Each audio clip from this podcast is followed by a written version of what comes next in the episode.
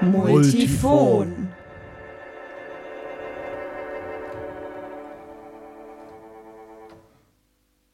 Der Musanturm Podcast. Hallo und herzlich willkommen zu einer neuen Folge Multifon. Anlässlich der Premiere von De ce côté, diesseits des Theatermachers Dieudonné Nyanguna und der Kompanie Les Bruits de la Nuit, spreche ich heute mit der Übersetzerin Isolde Schmidt, die den Text für die Übertitelung des französischen Stücks ins Deutsche übersetzt hat. De ce côté wird übrigens am 26. und 27. Oktober hier im Musanturm zu sehen sein.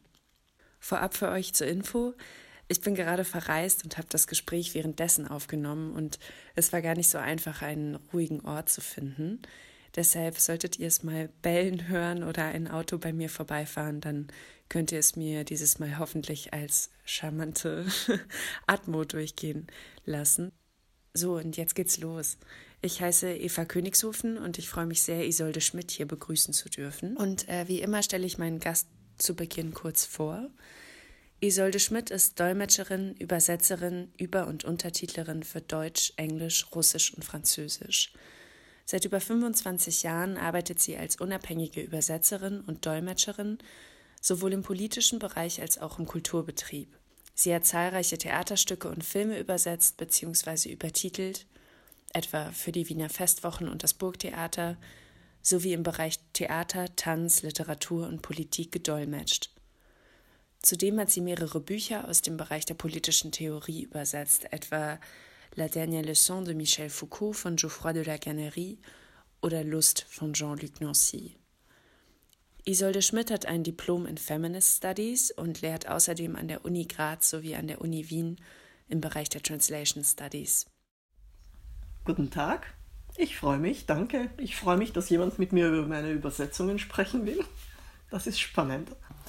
Ja, ähm, zu Beginn des Gesprächs ähm, würde ich Sie gerne fragen, seit wann übersetzen Sie schon die Texte von Dieudonné Nyanguna? Es kam dazu im Rahmen der Wiener Festwochen, ich glaube es war 2012, da hat äh, man mich gebeten, ob ich Le Socle des Vertiges über, äh, übertiteln will. Und das habe ich gemacht und seit dieser Zeit äh, arbeiten wir zusammen. Und ähm, haben Sie sich dann auch persönlich kennengelernt oder wie sah das aus? Ja, ja, ja. Wir haben uns, äh, ich finde das immer unglaublich spannend, äh, wenn man andere Kulturen kennenlernen kann und äh, auch Einblicke bekommt von den Menschen, die uns hier was zeigen, äh, in den Kontext, woher sie kommen, in das Land, woher sie kommen. Und äh, ja, das ist schnell eine persönliche Beziehung geworden, ja. Ich stelle mir irgendwie vor, dass man erstmal sowas wie so ein Vertrauensverhältnis oder so auch aufbauen muss, weil ich mich frage, wenn ich jetzt einen Text von mir jemandem zur Übersetzung geben würde und ich kann dann gar nicht nachprüfen, was ist jetzt aus diesem Text geworden sozusagen. Ja, ich, wie gestaltet sich das? Können Sie dazu vielleicht ein bisschen was sagen? Ich glaube, das wird, äh, das teilt sich irgendwie atmosphärisch mit. Also ich habe das Gefühl, wenn man Übertitel macht, dann spürt die Person auf der Bühne, ob die Reaktionen, das, was er oder sie sagt, ankommt beim Publikum. Da gibt es dann, glaube ich, irgendeine Art von Kreislauf, irgendeine Art von Rückkopplung. Da gibt es einen Autor und manchmal ist dieser Autor oder diese Autorin auch dann Schauspieler oder Schauspielerin. Und dann geht es irgendwie zum Publikum, aber das äh, ist sozusagen ein geschlossener Kreislauf, glaube ich. Es geht dann wieder zurück und die Person merkt das dann, ob äh, die Reaktion da ist oder die Reaktion nicht da ist. Und ich glaube, das ist die Grundlage von Vertrauen. Das heißt, wenn Sie, ähm, äh, also ich meine, wenn das Stück dann gezeigt wird, dann gibt es ja schon eine fertig übersetzte Fassung. Ja, also fertig natürlich unter Anführungszeichen. Also ich habe manchmal das Gefühl, eine Übersetzung ist oder auch eine Übertitelung, Untertitelung ist nie fertig, aber sozusagen unter Anführungszeichen ja. Mhm. Ja, genau, weil das wäre jetzt meine Frage gewesen. Also ist es dann so, dass ähm, dass sie dann die Arbeit am Text oder an der Übersetzung nochmal aufnehmen. Wenn jetzt zum Beispiel das Stück gezeigt wurde und der die Regisseurin stellt fest, ah, okay, an der Stelle, wo es eigentlich total witzig ist, jetzt als Beispiel, hat das Publikum nie gelacht oder so. Oder ähm, die Spannung transportiert sich aus irgendwelchen anderen Gründen gefühlt nicht. Ist es dann so, dass sie dann hinterher mit den ähm, TheatermacherInnen nochmal da drüber gehen und dann Also das passiert eigentlich nicht, aber es ist sozusagen eine Arbeit, die äh, in Etappen erfolgt. Das heißt, ich komme mal mit einer Arbeitsversion von den Titeln und dann gibt es ja Proben und während dieser Proben bessere ich ständig aus. Einerseits kann es sein, dass der Rhythmus nicht ganz stimmt, das ist normal. Der Rhythmus ändert sich ja auch von einer Vorstellung zur anderen. Manchmal merkt man dann, man muss noch Text rausnehmen oder man hat noch Zeit, Text reinzugeben zum Beispiel. Aber äh, das ist etwas, was ich ständig anpasse. Und äh, dass es nicht lustig ist, das passiert nie. Die Gefahr ist eher, dass es zu früh lustig ist. Also das ist ganz, ganz furchtbar. Zum Beispiel ähm, dürfen, darf man natürlich ja nicht einen Witz in einem Titel zeigen, der noch nicht gemacht ist auf der Bühne. Da, da treffe ich auch wirklich Vorkehrungen sozusagen. Ich gebe dann nochmal einen schwarzen Titel hinein extra und vielleicht einen zweiten, um nur ja nicht zu früh hineinzufallen. Ein bisschen zu spät macht nichts, aber zu früh wäre katastrophal und äh, wie überhaupt insgesamt eigentlich äh, ich nicht zuerst die Übersetzung mache, sondern zuerst den Rhythmus. Das heißt, wenn ich einen Text kriege, ich kann das nur mit einem, einer Aufnahme, einem Video machen, dann mache ich sozusagen sowas wie ein Negativ von dem Text. Das heißt, ich mache, wie wenn Sie von einem Foto ein Negativ machen, mache ich sozusagen ein Gitter durch den Text durch. Das heißt, ich schneide an den Stellen, ich mache es sozusagen nach dem Rhythmus des Sprechers, der Sprecherin. Äh, sie zerschneiden sozusagen ein Stück in fünf Sekunden Abschnitte, ein ganzes Stück, wir machen sie kleine, kleine Abschnitte und sie versuchen dann das so zu machen, dass man in drei Sekunden einen Titel lesen kann, aber dass die Leute auch noch zwei, drei Sekunden Zeit haben, auf die Bühne zu schauen. Und ob der jetzt ein Wort sagt in diesen fünf Sekunden oder drei Sätze, ist egal. Ich mache sozusagen wie ein, eine, ein Kästchen, das dann mit Inhalt gefüllt wird. Also ich mache zuerst ich mache zuerst den Rhythmus, das ist die Basis, und dann mache ich den Inhalt nachher erst die Übersetzung. Und natürlich, wie gesagt, das sehe ich dann bei den Proben. Ähm, vielleicht muss ich was ändern. Manchmal vergisst ein, Autor, ein, ein, Schauspieler oder eine Schauspielerin auch einen Text oder so. Dann muss man springen. Das gibt noch viele, viele andere Dinge, aber so das grobe Gerüst steht dann und das passen wir dann noch einmal an. Es gibt ja dann auch noch eine Generalprobe zum Beispiel. Und da lasse ich dann, da bitte ich immer einen Techniker mitzufilmen. Und nach der Generalprobe setze ich mich nochmal hin und probiere die Titel aus. Passt es ganz genau, können wir es so machen. Das heißt, wenn ich das richtig verstehe, Sie sind auch die Person, die dann die Übertitelung fährt. Ja, normalerweise ja. Es passiert schon, also zumindest äh, bei der Uraufführung sozusagen. Also das ist jetzt eine deutsche Uraufführung, das erste Mal. Es kann aber sein, dass jetzt ein anderes Theater sich für das Stück interessiert und dann äh, gebe ich diese Titel schon weiter natürlich, das kann jemand anderer dann fahren, aber dann sind sie ja erstellt. Das finde ich, das ich übrigens so eine ganz schöne, äh, einen ganz schönen Aspekt beim Übersetzen, dass äh, sie das Gefühl haben, äh, etwas, was entstanden ist im Kopf eines Autors, einer Autorin, wird dann weitergetragen zu dem Schauspieler, der Schauspielerin oder manchmal der gleichen Person. Und meine Version entsteht auch bei mir zu Hause am Schreibtisch im Kopf und irgendwann mal hat man es dann auf der Bühne und das ist so wunderbar, so ein Werk so erblühen zu sehen, wenn es dann so reift und wirklich da ist und äh, das ist immer ein, eine wunderbare Erfahrung, es ist wie ein Fest. Ähm, gut, jetzt haben wir schon angefangen, über Ihre Arbeit zu sprechen und ähm, ich glaube, ich würde Sie gerne aber vorher nochmal ähm, danach fragen, äh, ob Sie vielleicht jetzt aus Ihrer Perspektive nochmal sagen können, worum geht es in de ce côté und es ist äh, ein Stück, würde ich sagen, über die Trauer von jemandem, der sein Land verlassen musste, weil er zu einer persona non grata für das Regime geworden ist. Und ähm, also äh, Dieudonné sagt, äh, sagt irgendwann zwischendurch, das ist das Lied desjenigen, der das Verschwinden seines Theaters nicht überlebte. Und äh, genau darum geht es eben. Wie gehen Menschen damit um, die ein Land aus politischen Gründen zum Beispiel verlassen mussten? Wie schaffen sie das dann? Äh, was macht das mit ihnen? Er sagt dann irgendwann mal, ich raufe mir die Haare, so im Exil ohne Theater und Familie. Und es geht natürlich auch um Zorn, und äh, es ist also diese Geschichte, er macht dann irgendwann, sagt er, auf Pump ein Kaffee auf, das heißt Didos letztes Glas. Und da macht er dann, wie er das so sagt, Stand-up in Endlosschleife. Und äh, da wird er dann auch irgendwie konfrontiert, mit den Exilkünstlern und Künstlerinnen, die äh, Forderungen an ihn haben, die wollen, dass er politisch aktiv wird und so. Und er sagt, das ist der Tod jedes Theaters, wenn man, äh, wenn man Theater für politische äh, Zwecke missbraucht. Und äh, ja, dann erzählt er uns, wie sein letztes Glas, sein Café, das Didos letztes Glas zum Hauptquartier dieser Exilkünstler wird und welche Forderungen sie an ihn haben. Und äh, er geht dann, er spricht dann auch über seinen Zorn, der mit dieser Situation entsteht und, äh, aber gegen Ende des Stückes sagt er dann, doch bin ich vielleicht das Ende des Zorns, wer weiß. Und äh, ja, um diese, um diese Thematik geht es. Und er spricht ja, also ich habe ja auch nur ähm, bisher ja nur den Ankündigungstext gelesen. Ähm, und er spricht ja auf der Bühne quasi als der, der er auch ist, oder? Als Theatermacher. Ja, ja, genau.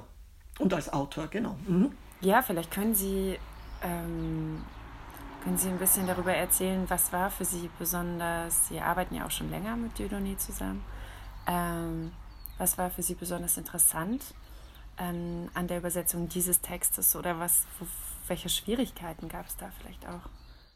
Ich finde, was bei Dieudonné immer unglaublich eine große Herausforderung ist und auch gerade die ganz, ganz schöne Seite ist diese poetische Seite.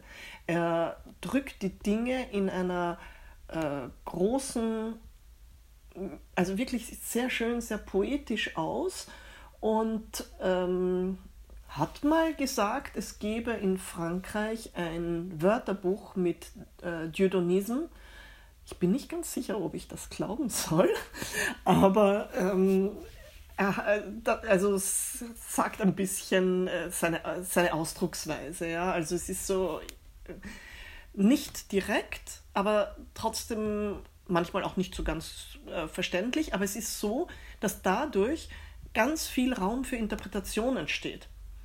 Äh, das heißt, ich beim Übersetzen äh, muss natürlich eine Variante machen und ähm, macht dann, ich finde das so spannend. Äh, irgendwann habe ich gedacht, wie ich das erste Stück übersetzt habe, ich, was wäre jetzt eigentlich, wenn diese Übersetzung aus irgendeinem Grund verloren ginge? Kann ja passieren, dass der Computer eingeht und man es nirgends gespeichert hat oder sonst was. Und dann habe ich gedacht, also wenn ich da jetzt eine zweite machen würde, ich glaube, sie sähe ganz anders aus. Und das ist ja wirklich äh, spannend, dass es oft kein richtig und kein falsch gibt.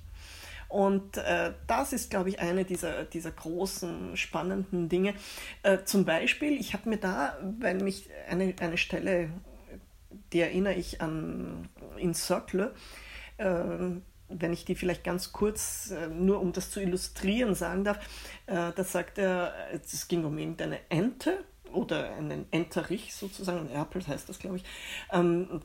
Der sagt, äh, der saß in seiner, der hat die anderen immer geschlagen und dann sagt er, der saß in seiner Ecke und war traurig, äh, dass er gewonnen hatte und äh, aber auch, dass die anderen ihn mal angegriffen hatten und er sagt dann que maintenant est fini comme avant, dass das jetzt beendet ist als das vorher. Äh, womit er sagen will, dass, äh, wenn man es anders übersetzt, heißt das natürlich, dass ab nun nichts mehr so ist, wie, wie, wie es bisher war. Aber er sagt, dass das jetzt beendet ist als das früher. Ja, also äh, sehen Sie, wie er die Zeiten miteinander verspiegelt, wo er sagt, äh, äh, früher war es immer so und ab dann, und, und das ist eben seine, seine Ausdrucksweise. Ja, dann sagt er ganz, banal zum Schluss und äh, irgendwann einmal habe ich ihm, ihm dann den die Gurgel umgedreht und habe ihn gegessen. Also das, kann, das kommt dann auch dann ganz schnell wieder, kippt das dann in völlig, äh, völlige Alltagssprache. Und die, das ist sehr spannend, diese, diese poetischen Bilder. Er hat in einem anderen Stück so eine ganz, ganz lange äh, Passage gehabt. Man liebt immer die gleiche Person und da sagt er dann 50 Mal irgendwie die Metapher dafür äh, wenn, wenn der Geier des Kummers am Morgen über dem Wasch, übers Waschbecken sich beugt und äh, Stickstoff unter den Unterröcken der Gräfin und äh, der BH, der sich, äh, der im Staubsauger spazieren geht und äh, immer noch mal weiter und man liebt einfach immer die gleiche Person.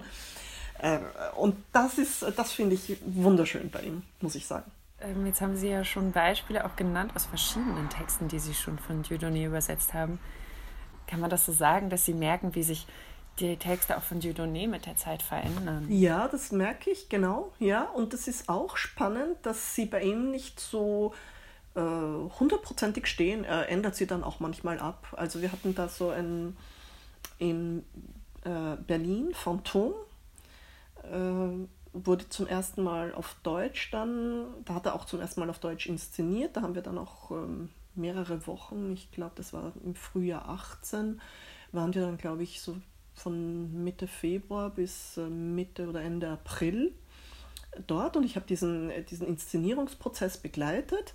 Und äh, wenn dann Anregungen von den Schauspielerinnen oder Schauspielern kamen, dann war er auch durchaus bereit und hat gesagt, ach, das schreibe ich nochmal um. Und dann schreibt er da wieder eine Nacht und dann ist es auch wieder anders.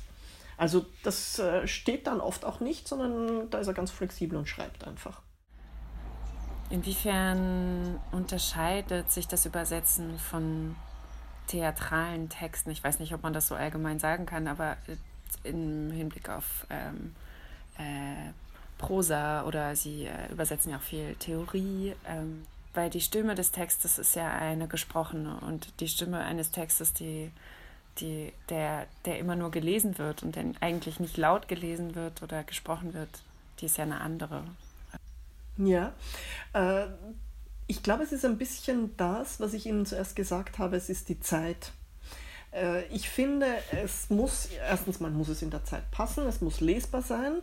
Äh, Titel sind ja jetzt nun leider keine literarische Übersetzungen. Man muss es ja in einer bestimmten Zeit hinkriegen, es muss auf den Punkt kommen. Das Publikum muss die Fähigkeit haben, das in dieser Zeit hinzukriegen, während ich bei einem Buch alle Zeit der Welt habe. Da kann ich wirklich sozusagen nach der literarisch besten Variante suchen, die an dem Inhalt am besten äh, und so weiter. Was ich zum Beispiel hingegen bei gesprochenem Text dann nochmal beachte, ganz besonders sind Lieder. Und da würde ich zum Beispiel nach demselben Laut suchen, weil das dann so eine Art von Magnetismus erzeugt. Also wenn Sie ein A haben, dann würde ich versuchen, im Deutschen da ein A hinzukriegen oder ein O und so weiter und so fort. Weil da entsteht dann wirklich so, äh, dann gibt es da wie einen Magnetismus zwischen dem, was auf der Bühne ist und den Titeln und dann, äh, ja, dann, dann, das ist eine, eine schwierige Arbeit. Das braucht lange. Wie lange brauchen Sie eigentlich? Oder ähm, wenn Sie jetzt so die erste Fassung von Dieudonés Stück vorgelegt bekommen? Äh, ich brauche circa das 20-fache der Zeit des Stückes. Das ist so ein Richtwert. Das ist so ein Richtwert, weil ich natürlich ungefähr sagen muss, äh, wenn mich jemand fragt, wie lange werden Sie brauchen, dann sage ich ungefähr so. Das, das kommt meistens hin und kann ein bisschen mehr, kann ein bisschen weniger sein. Aber natürlich brauche ich dann nochmal den Probenprozess wo wir anpassen können und dann wirklich, und wie gesagt, nach der letzten, wirklich nach der Generalprobe mache ich es nochmal dann dass ich es nochmal probiere, ob alles passt. Wie geht man damit um, dass es ja immer irgendwie eine, oder es ist ja eigentlich, würde ich jetzt sagen, es ist ja, die Übersetzung ist ja auch ein neuer Text. also, ähm, und, und irgendwie wird es ja immer allein sprachlich, ähm, gibt es ja irgendwie einen Rest, ähm, der sich nicht übersetzen lässt oder ist ja überhaupt die Frage, ich weiß gar nicht, ob Sie so darüber nachdenken. Zum Beispiel im Französischen gibt es irgendwie diese und jene Redewendung und es gibt auch eine deutsche Entsprechung, aber die funktioniert anders und die macht ein anderes Bild auch. So gibt es ja auf viel komplexeren Ebenen, würde ich mal sagen, ja wahrscheinlich immer so einen, einen Rest oder irgendwie so eine, ich weiß nicht, ähm, Bereich, der sich, der sich nicht übersetzen lässt und ähm, ja, wie gehen Sie damit um? Ja, ganz sicher. Äh, ja, ich glaube, da muss man sich der Sache mit viel, viel Demut nähern. Man muss sagen, ich mache, was ich machen kann und mehr kann ich nicht machen. Und äh, was ich aber trotzdem probiere, ist, dass ich ihnen nicht sozusagen alle diese Unebenheiten, die an der Oberfläche auftauchen, dass ich die wegbügel. Das probiere ich nicht zu machen. Also es darf dann ruhig auch mal kantig sein und es darf mal so sein, dass man etwas liest und sagt, sich denkt, ah, ist das jetzt richtig oder ist das falsch? Aber er, wenn es nicht so ist, dass es im Französischen auch, ähm, also wenn es im Französischen auch so kantig ist, dann finde ich, ist es seine Ausdrucksweise und dann müssen wir es beibehalten. Dann muss man das dem Publikum auch zumuten, dass man mal erschrickt und sagt, hm, was meint er denn da jetzt? Ja? Und äh, das äh, versuche ich schon beizubehalten, weil ich finde, das äh, schulde ich ihm, dass, äh, dass das auch äh, fühlbar wird, dass auch im Französischen die Ausdrucksweise dieses äh, dieses Autors ungewöhnlich ist. Was ja auch Teil des Übersetzens ist, ist ja irgendwie die Übersetzung des, des Kontextes, aus dem der Text heraus entsteht oder entstanden ist. Also ähm, jetzt ein soziokultureller Kontext.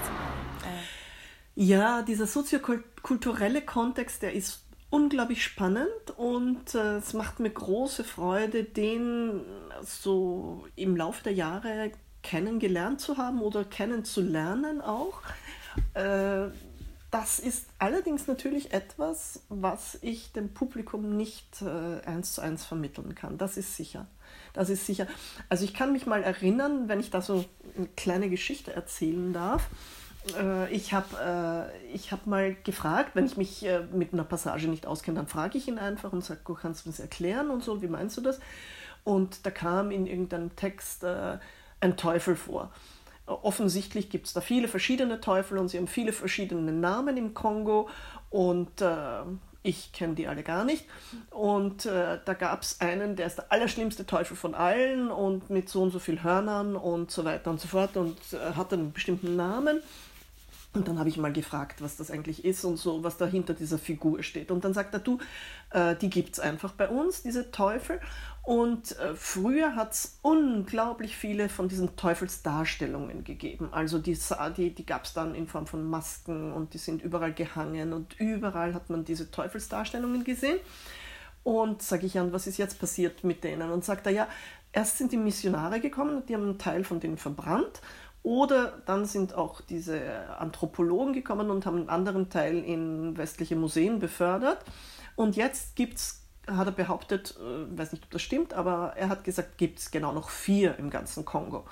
Und äh, die Interpretation der Sache war sehr spannend, weil er hat gesagt, seine Großmutter, die eine wichtige Bezugsperson für ihn ist und die auch immer wieder zitiert und die wieder auftaucht, seine Großmutter hat die Theorie, es passieren so viele schreckliche Dinge im Kongo und Bürgerkrieg und so weiter und so fort, weil es diese Teufelsdarstellungen nicht mehr gibt.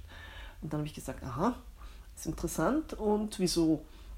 Und er hat gesagt, die Großmutter hat gesagt, die ziehen alles Böse aus der ganzen Umgebung an, überall. Wenn es was Böses gibt und wenn ein Mensch eine böse Absicht hat, dann ziehen diese Teufelsdarstellungen das Böse an.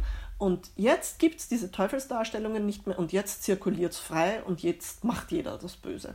Und das finde ich zum Beispiel eine ganz, ganz spannende äh, Interpretation. Es ist ein bisschen, wenn man sich das überlegt, äh, so der Gegenpol dessen, was in den katholischen Ländern diese, ich weiß gar nicht, wie das Hochdeutsch heißt, Martel heißt das bei uns, diese, diese Bildstöcke, wissen Sie, äh, wo Christusdarstellungen oder Mariendarstellungen sind, ist eigentlich ein ähnliches Prinzip, nur halt die andere Seite davon. Äh, einmal soll es einen, glaube ich, an, an die Werte erinnern und einmal soll es einen an das Böse erinnern, das in uns allen ist und das eben offensichtlich frei zirkulieren kann. Und ich finde das sehr, sehr spannend, solche Dinge zu erfahren weil ich nachfrage, was das jetzt für ein Teufel ist und warum er der Vierfache ist und wie viele Hörner er hat und so weiter.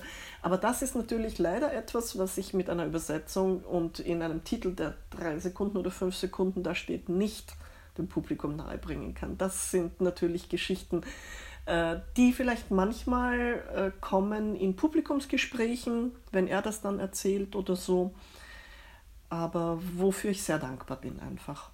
Wie verstehen Sie Ihre Rolle? Also, ähm, denk, wir haben jetzt eben schon darüber geredet, ähm, der, der übersetzte Text ist eigentlich nochmal ein anderer Text oder irgendwie ein verwandter Text zumindest, aber nochmal wie ein eigenständiger Text. Hm, begreifen Sie sich dann als Co-Autorin oder? Also ich denke auf der einen Seite, es hat mehrere Aspekte. Auf einer Seite glaube ich, äh, bin ich ein Mensch, der in meiner Funktion Brücken schlägt zwischen verschiedenen Kulturen. Äh, also insofern bin ich eine Kulturvermittlerin auf einer gewissen Ebene. Auf einer gewissen Ebene bin ich das, was ich gesagt habe, Übersetzerin. Und auf einer anderen Ebene bin ich sicherlich auch Co-Autorin. Äh, das hat lange gebraucht, bis man Übersetzerinnen und Übersetzern das zugestanden hat. Es wurde lange diskutiert, ob eine Übersetzung ein eigenes äh, Werk ist oder nicht. Und mittlerweile ist man zu diesem Schluss gekommen, es ist ein eigenes Werk und es ist, äh, das spiegelt sich darin wider, dass es Urheberrechte für eine Übersetzung gibt. Das heißt, ähm, wenn ich jetzt auch beim Dolmetschen wenn ich äh, etwas dolmetsche und es aufgenommen wird, dann gibt es dafür Urheberrechte. Wenn ich eine Übersetzung mache und eine Übersetzung äh, einem anderen Theater zur Verfügung stelle, dann würde dieses Theater Urheberrechte bezahlen, was äh, eben Ausdruck der Tatsache ist, dass man es als eigenes Werk anerkennt. Und insofern denke ich, ja, bin ich eine Co-Autorin und eben Kulturvermittlerin. Ja, vielen Dank, Isolde Schmidt, für das interessante Gespräch. Ja, danke, danke. Es war sehr spannend, mit Ihnen zu sprechen. Und äh, ja, wie gesagt, ich freue mich, wenn sich mal wer für Übersetzungen interessiert. Produziert wird dieser Podcast im Auftrag des Künstlerhaus Musanturm von Leander Rybczynski und mir, Eva Königshofen.